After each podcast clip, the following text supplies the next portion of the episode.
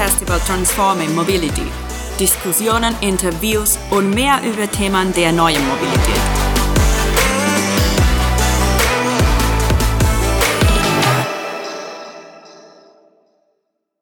Hallo und willkommen bei Podcast Transforming Mobility, der Podcast über aktuelle Themen der neuen Mobilität. Am Mikrofon sind heute Ursula und ich Emma und wir freuen uns sehr, dass ihr heute wieder eingeschaltet habt.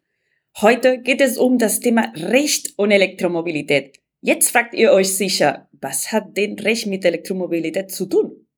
Ja, immer pauschal kann man die Frage mit Elektromobilität hat eine ganze Menge mit Recht zu tun beantworten. Und weil das so ist, habe ich mit Dr. Katharina Bösche gesprochen, die sich in diesem Bereich hervorragend auskennt. Sie ist Anwältin äh, in Berlin und beschäftigt sich schon lange mit dem Thema Recht äh, in Zusammenhang mit Elektromobilität.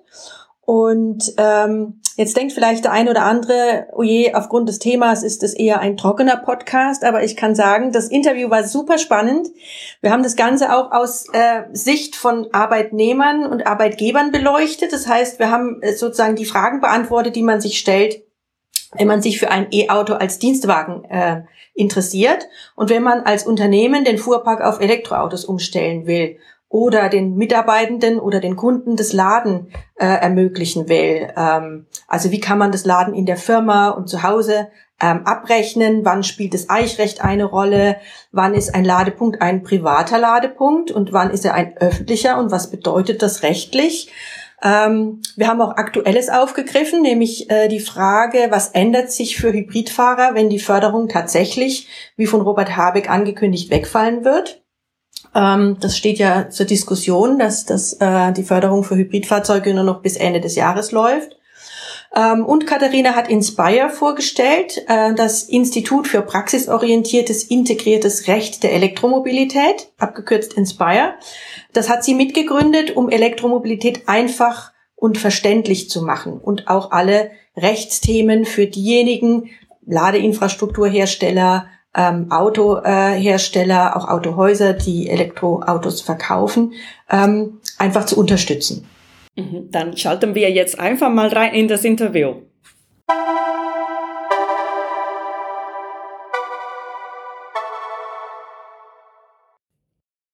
Hallo Katharina, ich freue mich, dass du dir Zeit nimmst, als ausgewiesene Expertin mit mir das Thema Elektromobilität und Recht zu beleuchten. Viele, die im Bereich Elektromobilität äh, beruflich unterwegs sind, kennen dich. Ähm, ich würde dich aber jetzt trotzdem gerne bitten, dass du dich kurz vorstellst und sagst, äh, wer du bist, was deine Kanzlei in Zusammenhang mit Elektromobilität macht ähm, und wo du auch als Beraterin unterwegs bist.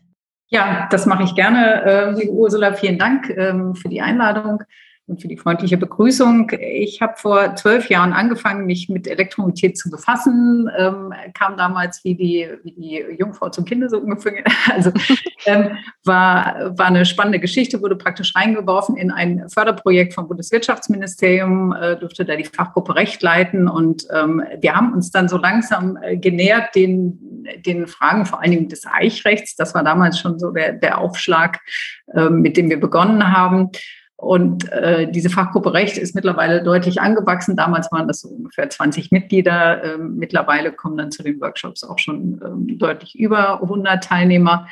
Äh, natürlich die letzten zwei Jahre Hybrid, aber da, das war eigentlich so, das waren die Startlöcher, mit denen ich dann losgelegt habe. Es gab dann äh, gab weitere äh, Förderprojekte vom Bundeswirtschaftsministerium. Ich bin immer tiefer eingestiegen in die Rechtsthemen. Rechtsthemen heißt ganz konkret Rechtsfragen des Mess- und Eichrechts, des Energiewirtschaftsrechts, des Erneuerbaren Energiengesetzes, auch des Steuerrechts. Das kam dann auch mit der Zeit äh, mit dazu.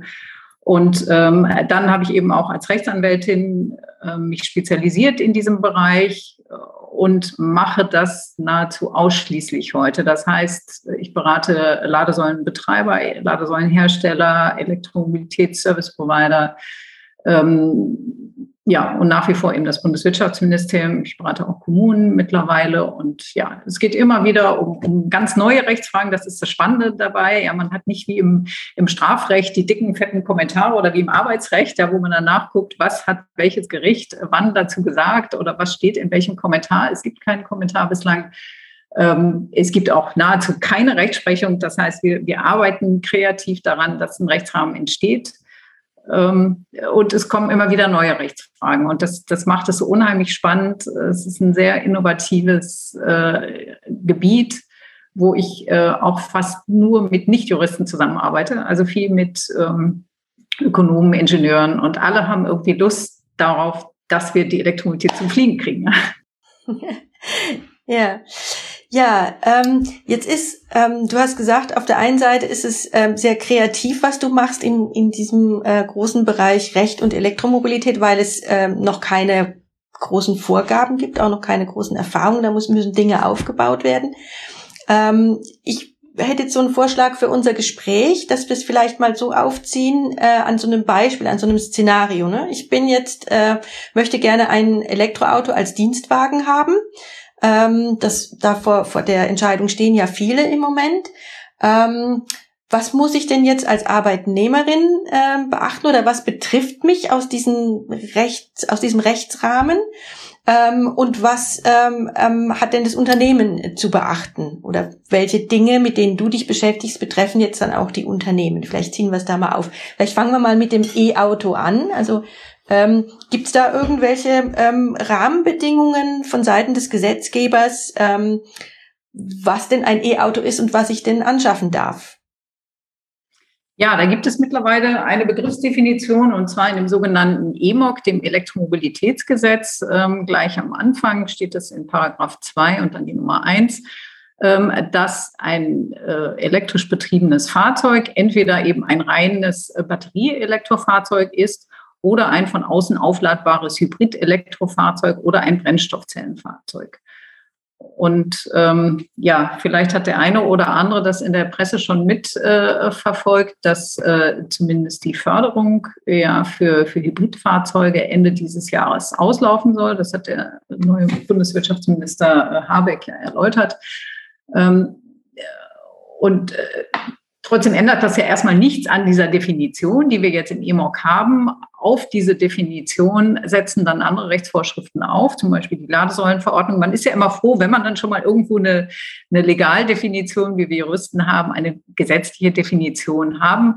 Dann setzen natürlich andere Gesetze darauf auf, verweisen darauf. So, das ist erstmal der, der Status quo. Mhm. Genau. Wenn ich jetzt, ähm, ich frage jetzt einfach so aus der Praxis, ähm, ich habe jetzt ein Hybridfahrzeug bestellt, ähm, weiß aber schon, dass ich das erst im ersten oder zweiten Quartal 2023 bekommen werde. Das heißt, was mich dann betrifft, ist, dass ich unter Umständen dafür keine Förderung mehr bekomme. Ähm, gibt es noch andere ähm, Auswirkungen dann, wenn, äh, wenn das aus der Förderung fällt? Genau, das, das muss man jetzt erstmal sehen. Also Habeck hat das ja so äh, dahingesprochen, da gibt es ja jetzt noch keine, sage ich mal, noch keine konkrete Umsetzung dessen. Also das wird dann ja in zukünftigen Förderprogrammen so festgeschrieben werden, dass eben nur noch reine batterieelektrische Fahrzeuge gefördert werden finde ich jetzt persönlich durchaus auch sinnvoll. Ähm, sicher kennt der eine oder andere genauso wie ich auch Hybridfahrer, die, die nicht wirklich elektrisch unterwegs sind, sondern äh, dann zuweilen auch mal gerne Ladesäule blockieren. Ja, ähm, und eben der, der Beitrag tatsächlich zum Klima ist dann da auch nicht so hoch. Ja. Ähm, also deswegen von der, von der Richtung her finde ich das schon durchaus sinnvoll, so voranzuschreiten. Ich kann mir aber gut vorstellen, dass es ein äh, Stück weit auch einen Bestandsschutz geben wird. Das heißt, alle diejenigen, die jetzt noch ein äh, Hybridfahrzeug bestellt haben, dass die noch nicht von dieser Regelung äh, betroffen sind. Aber da, da, muss man in der Tat dann abwarten, wie genau die zukünftigen äh, Förderprogramme aufgesetzt werden. Ich kann mir ehrlich gesagt nur vorstellen, dass das dann in die Zukunft wirkt. Also wie gesagt, alle Bestellungen, die jetzt ähm, abgeschlossen wurden, dass die dann auch noch bedient werden. Kannst du vielleicht auch noch ein bisschen was sagen zum Thema ähm, Laden und Ladeinfrastruktur, also im Unternehmen, äh, bei den ähm, Mitarbeitenden zu Hause? Ähm, was ist da ähm, an Rechtsrahmen zu beachten? Ja, da sieht es so aus. Also das ist meines Erachtens auch, deswegen ist es wunderbar, dass, dass du gerade dieses Beispiel ausgewählt hast. Ähm, das ist der Anwendungsfall, den, den ich eigentlich für den Markthochlauf am, am wichtigsten ansehe, eben das elektrifizierte Dienstfahrzeug, was dann beim Arbeitgeber lädt ähm, und genauso auch möglicherweise private Elektrofahrzeuge, die auch beim Arbeitgeber laden können. Ähm, da ist es so, wenn wir jetzt zuerst auf Steuerrecht schauen, dass es nach dem Einkommensteuergesetz Paragraph 3 Nummer 46 ist, das nicht als ein geldwerter Vorteil gilt. Also das heißt, es ist eben steuerbefreit, äh, wenn das Fahrzeug dort lädt. Das ist schon mal eine, eine ganz wichtige ähm, Stellschraube gewesen äh, vom, vom Gesetzgeber, die eben dort als Anreiz einfach so vorgesehen ist. Äh, dann gibt es weiterhin natürlich die, die eichrechtliche Betrachtung, die, die auch spannend ist. Also was, äh, welche Tarife kann ich äh, eichrechtskonform anbieten beim Arbeitgeber? Und ähm, wie kann auch zu Hause dann der Ladestrom abgerechnet werden, beziehungsweise zurückerstattet werden? Ja. Mhm. Ähm, schauen wir erstmal auf die Tarife beim Arbeitgeber. Also es gibt nach der Preisangabenverordnung die, die Vorgabe, dass eben Ladestrom nach kWh abzurechnen ist. Das gilt aber nur nach einer Novelle eben jetzt vom Preisangabenrecht, äh, die im Mai in Kraft tritt, also sehr bald in Kraft treten wird, noch in diesem Monat, ähm, nur für öffentlich zugängliche Ladesäulen. Das heißt, da muss ich zwingend nach kWh abrechnen im privaten Bereich und beim Arbeitgeber gilt es als ein privater Bereich, auf den die Ladesäulenverordnung auch keine Anwendung findet. Da habe ich da ein Stück weit mehr Freiheit. Äh, da kann ich auch eine sogenannte Session Fee erheben. Ich kann natürlich nach KWH abrechnen. Ich kann die KWH-Gebühr auch mit einer Parkgebühr kombinieren, wenn ich sagen möchte, ich, ich möchte das sozusagen limitieren, dass dann auch die anderen Arbeitnehmer zum Laden kommen. Das sind äh, alles, äh, ja, da, da ist einfach sozusagen ein bisschen mehr Spielwiese vorhanden. Ja, also wie gesagt, eine Session Fee, das heißt ein äh, Betrag von ein paar Euro für den Ladevorgang. Ich kann aber auch eine Flatrate nehmen gegenüber Mitarbeitern, macht das auch Sinn, eine Monatsflat oder eine Jahresflat, die ich dann eben anpasse an die Batteriegröße des Fahrzeugs.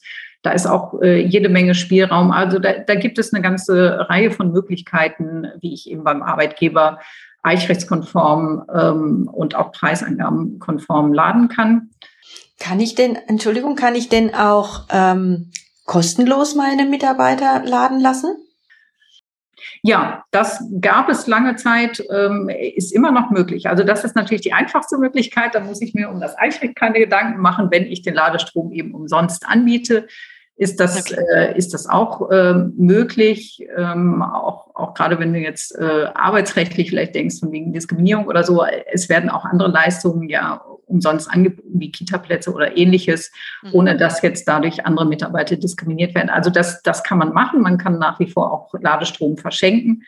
Ich merke allerdings in der Beratungspraxis zunehmend die Tendenz dahin, und das jetzt schon in den letzten zwei Jahren eigentlich, äh, dass die Arbeitgeber doch den Ladestrom auch abrechnen wollen. Mhm. Ja, weil sie, weil sie einfach merken, es sind jetzt mehr äh, mhm. Elektrofahrzeuge, die geladen werden. Und da ist ja auch gerade jetzt ähm, die, die Stromkosten steigen und so weiter. Also der, da ist eigentlich zunehmend jetzt eher die Tendenz zu erkennen, dass der Ladestrom auch berechnet werden soll. Mhm. Mhm.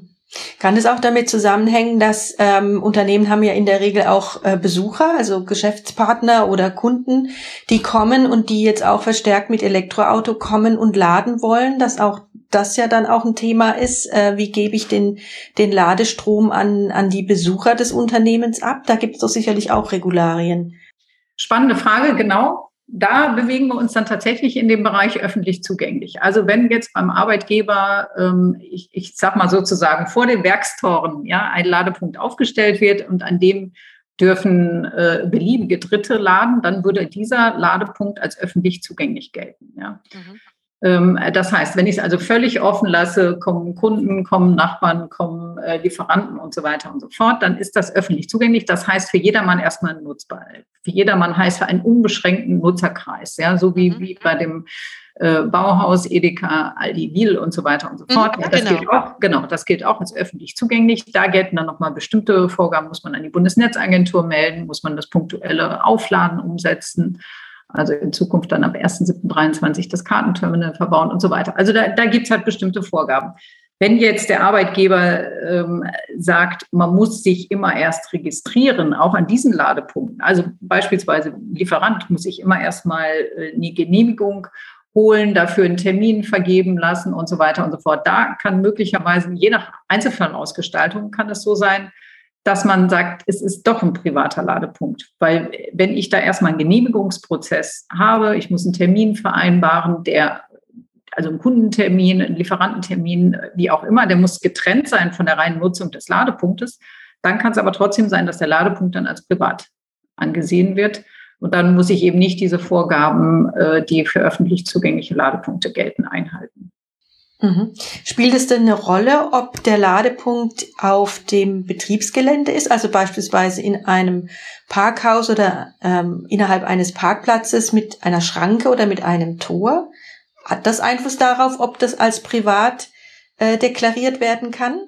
Äh, es ist nicht zwingend. Also es ist nach der Ladesäulenverordnung nicht zwingend, dass ich eine Schranke verbaue ähm, oder dass ein Pförtner vor diesen Ladepunkten sitzt oder ähnliches. Ich müsste aber schon hinschreiben, also schon deutlich kennzeichnen, dass es sich um private Ladepunkte handelt oder um Mitarbeiterladepunkte. Also ich muss das schon sichtbar machen, dass das ein eingeschränkter Nutzerkreis ist.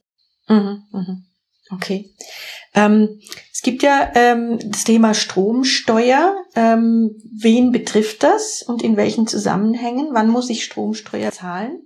Ja, da gab es relativ früh ähm, sowohl im Energiewirtschaftsgesetz wie im, in der Stromsteuerverordnung, nämlich schon 2016 und 2017 Änderungen, die, die ziemlich relevant und, und sehr wichtig waren, ähm, nämlich die Klarstellung, dass der Betreiber eines Ladepunktes ähm, nicht zum Stromlieferant wird. Das heißt, der CPO, wie, wie wir sagen, ja, der Charge Point Operator, der, der Betreiber eines Ladepunktes, muss nicht die Stromsteuer, äh, also unterfällt nicht der Stromsteuerpflicht, ja, er muss nicht die Stromsteuer ausweisen gegenüber dem Fahrzeugnutzer ähm, und er braucht auch keine Genehmigung beim Hauptzollamt als äh, Stromlieferant einzuholen. Und genauso auch energiewirtschaftsrechtlich gilt dies auch. Das macht es einfach deutlich leichter. Ja, ich muss nicht mhm. Stromlieferant sein, ich kann äh, wie gesagt, ich kann ein Möbelhaus sein, schnell in Diskette, was auch immer. Ja, ich muss nicht zwingend Stromlieferant sein, sondern ich, ich kann einen Ladepunkt betreiben, auch wenn ich nicht ein zugelassener mhm. Stromlieferant bin. Und das, das äh, war auch eine, eine sehr, sehr wichtige äh, gesetzliche Änderung, da habe ich damals auch mitwirken dürfen, ähm, die, die einfach eine deutliche Erleichterung gebracht hat für den Aufbau von Ladeinfrastrukturen. Mhm. Mhm. Auf jeden Fall, auf jeden Fall. Ähm, kannst du noch ein bisschen was zu äh, den, den steuerlichen Gegebenheiten jetzt für die Arbeitnehmer sagen, die sich für ein Elektroauto entscheiden?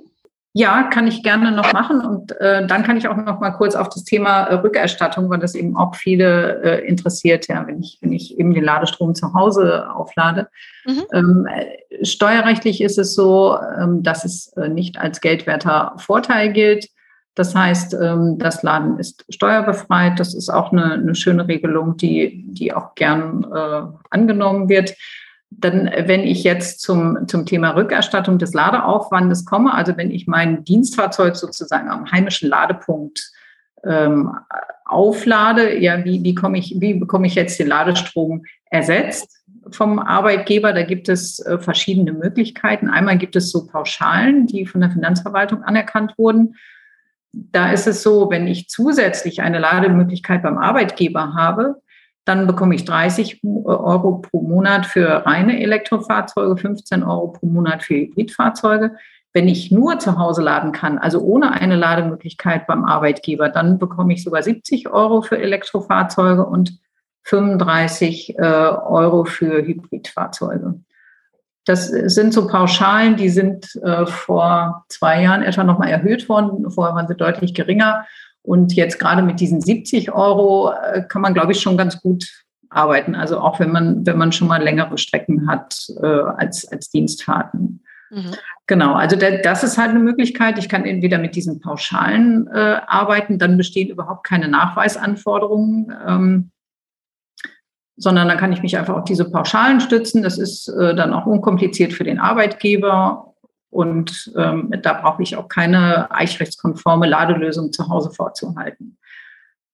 Dann gibt es eine weitere Variante, ähm, wenn der Arbeitgeber zum Beispiel in der Dienstwagenrichtlinie akzeptiert, also beide vereinbaren, ähm, dass entweder das Notieren oder Abfotografieren oder elektronische Erstellen von Ladereports die geflossene Energie zum Aufladen von dem Dienstfahrzeug festhalten. Dann reicht auch ein äh, sogenanntes MID-zertifiziertes Messgerät. Das heißt, ich brauche dann auch nicht den Einsatz eines konformitätsbewerteten Ladesystems. Wenn aber der Arbeitgeber verlangt, dass ähm, nachvollziehbare, rückverfolgbare Einzelwerte, also für jeden einzelnen Ladevorgang vorgehalten und gespeichert werden, also in dem Gerät selber abgespeichert werden, dann ist das halt nur möglich mit einer eichrechtskonformen Wallbox. Ähm, die liefert halt signierte, dauerhaft gespeicherte Messdatensätze und ähm, die kann ich dann gegenüber dem Arbeitgeber zur Abrechnung bringen. Also das kommt schon darauf an, was die beiden halt untereinander vereinbaren, ja, und was akzeptiert der Arbeitgeber und was nicht. Mhm. Das heißt, da gibt's auch Spielraum und ich könnte mir vorstellen, dass das natürlich auch ähm, unterschiedlich gehandhabt wird, je nachdem, wie groß eine Firma ist. Ich denke, dass kleine Firmen eher auf schlanke Lösungen setzen, während ähm, große Firmen mit einem großen Fuhrpark, die auch entsprechend äh, Verantwortliche haben, die sich um den Fuhrpark kümmern, wahrscheinlich da schon gleich auch eine ganz andere Infrastruktur aufbauen, weil natürlich auf der Kostenseite auch viel ganz andere Dinge ähm, auf die zukommen. Ist es denn auch möglich, als Arbeitgeber jetzt ähm, jemandem eine Ladekarte mit einem entsprechenden Vertrag ähm, zu geben? Wie wird das gehandhabt? Das, äh, das ist auch möglich, dass man äh, dann halt eigentlich wie bei der Tankkarte, ne, dass man dann äh, auch öffentliche Ladepunkte nutzen kann und dann äh, setze ich eben die Ladekarte ein und äh, kann dann über RFID, das ist dann das vertragsbasierte Laden, an allen öffentlich zugänglichen Ladepunkten äh, Strom beziehen. Jetzt habe ich äh, zum Abschluss noch eine Frage. Du hast mir erzählt, äh, du bist Gründungsmitglied von Inspire. Ähm, das fände ich jetzt auch mega spannend, wenn du uns dazu noch ein paar Takte erzählst. Ja, kann ich gerne machen. Die Idee äh, entstand im vergangenen Jahr, äh, dass wir gesagt haben, na, das wäre doch mal spannend, äh, einen Verein zu gründen, der der sozusagen nicht festgelegt ist auf eine Branche. Also weder Energieversorgungsbranche noch Automobilindustrie, ähm, äh, sondern die tatsächlich nur festgelegt ist, also nur in Anführungsstrichen festgelegt ist auf, auf die Elektromobilisten. Ja? Also, dass wir sowohl Ladesäulenbetreiber ansprechen, die aus allen möglichen Richtungen kommen, wie wir gerade gehört haben. Ja? Also, das können Energieversorgungsunternehmen sein, das können Automobil, ähm, äh, Fahrzeughersteller sein. Es können aber auch, wie gesagt, die, die Aldi, Deals und so weiter dieser Welt sein, Möbelhäuser und sonst was. Also alle, die große Parkplätze haben und da was anbieten. Also alle, die äh, können sich angesprochen fühlen. Genauso Ladesäulenhersteller, die, die mir halt auch im Vorfeld häufiger signalisiert haben, naja, wir haben eigentlich in dem Sinne keinen richtigen Verband, der, der unsere Interessen äh, wahrnimmt, der, der eigentlich unsere Bedürfnisse sieht. Ähm, und dann äh, genauso auch Elektromobilität-Service-Provider, die, die teilweise auch ähm, teilweise wahrgenommen werden in den anderen Verbänden, aber ähm, dadurch, dass wir uns rein fokussieren auf die Elektromobilitätssicht, haben wir es natürlich ein Stück weit auch einfacher, diese Interessen wahrzunehmen. Und wir arbeiten daran, dass wir, ähm, dass wir einen möglichst transparenten, einfachen oder einfache Prozesse bekommen, ein einen überschaubaren, klaren Rechtsrahmen, ja, dass, dass das eine Rechtsgebiet nicht dem anderen widerspricht, dass es sich gut ineinander fügt, also dass man da auch einfach mit einer größeren Perspektive drauf schaut. Ähm, wir formulieren Handlungsanregungen an den Gesetzgeber, das ist das eine, aber auch für die Mitglieder Leitfäden, kurze, knackige, knappe ähm, Leitfäden, die, die übersichtlich aufgebaut sind und äh, hoffentlich die Mitglieder da an der Stelle dann auch zufriedenstellen. Mhm. Wunderbar. Das heißt, ihr bringt ähm, interdisziplinär ähm, Elektromobilität voran und versucht auch äh, eben mit dem entsprechenden äh, Impulsen an den Stellen in den Ministerien ähm, zum Beispiel ähm, auch die Dinge dann möglichst ähm, homogen und einfach zu gestalten, damit wir einfach vorankommen mit der Gesamtthematik. Genau. Ja, liebe Katharina, ähm, vielen Dank für diese interessanten Einblicke. Ähm, wir könnten noch eine ganze Weile weitersprechen. Wir sind ähm, aber mit der Podcast-Zeit schon am Ende. Das ist jetzt sehr schnell gegangen. Ähm, und ich kann aber den Zuhörerinnen und Zuhörern sagen, dass wir dich als Expertin am 28. Oktober am Hockenheimring beim E4 Festival begrüßen dürfen und wir da diese dieses große Thema Recht und Elektromobilität ähm, noch weiter vertiefen werden. Ähm, wir werden ja beim Fachbesuchertag ähm, Entscheider aus den Unternehmen da haben, die äh, zum Thema Mobilität einfach jetzt äh, die Weichen stellen müssen. Wir werden äh, die Wohnungsbaubranche da haben, äh, wir werden ähm, Verbände da haben und ich glaube, dass wir da ähm, in den Formaten ähm, auf der Bühne mit deinem Vortrag äh, und auch in den Workshops äh, in der Vertiefung dann ähm, mit diesen Themen äh, weiter vorankommen. Darauf freue ich mich sehr. Ähm, herzlichen Dank dafür, dass du dir Zeit genommen hast für den Podcast. Und ähm, ich freue mich auf Oktober. Sehr gern, Ursula. Hat mir ein großes Vergnügen gemacht und ging viel zu schnell herum die Zeit. Wir könnten noch eine ganze Weile weiter plaudern. Ich freue mich auch schon sehr auf den Oktober. Es wird sicher ein sehr spannendes Event werden. Ja, was wir überlegen können, ist, ob wir eine zweite Podcast-Folge machen zu all den Themen, die wir jetzt gar nicht angesprochen haben und die dann vielleicht im, im Spätsommer dann ähm, aufnehmen. Zum Beispiel das EEG oder GEIG oder was es noch so an aktuellen Themen gibt. Ja, genau, gerne. richtig. Sehr gern.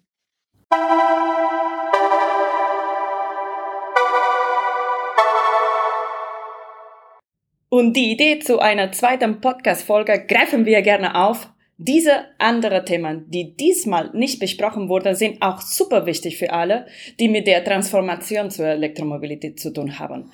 Das war's fürs heute. Vielen Dank fürs Dabeisein. Abonniert den Podcast, schaut auf LinkedIn und auf der Website und bleib einfach dran. Bis zur nächsten Folge.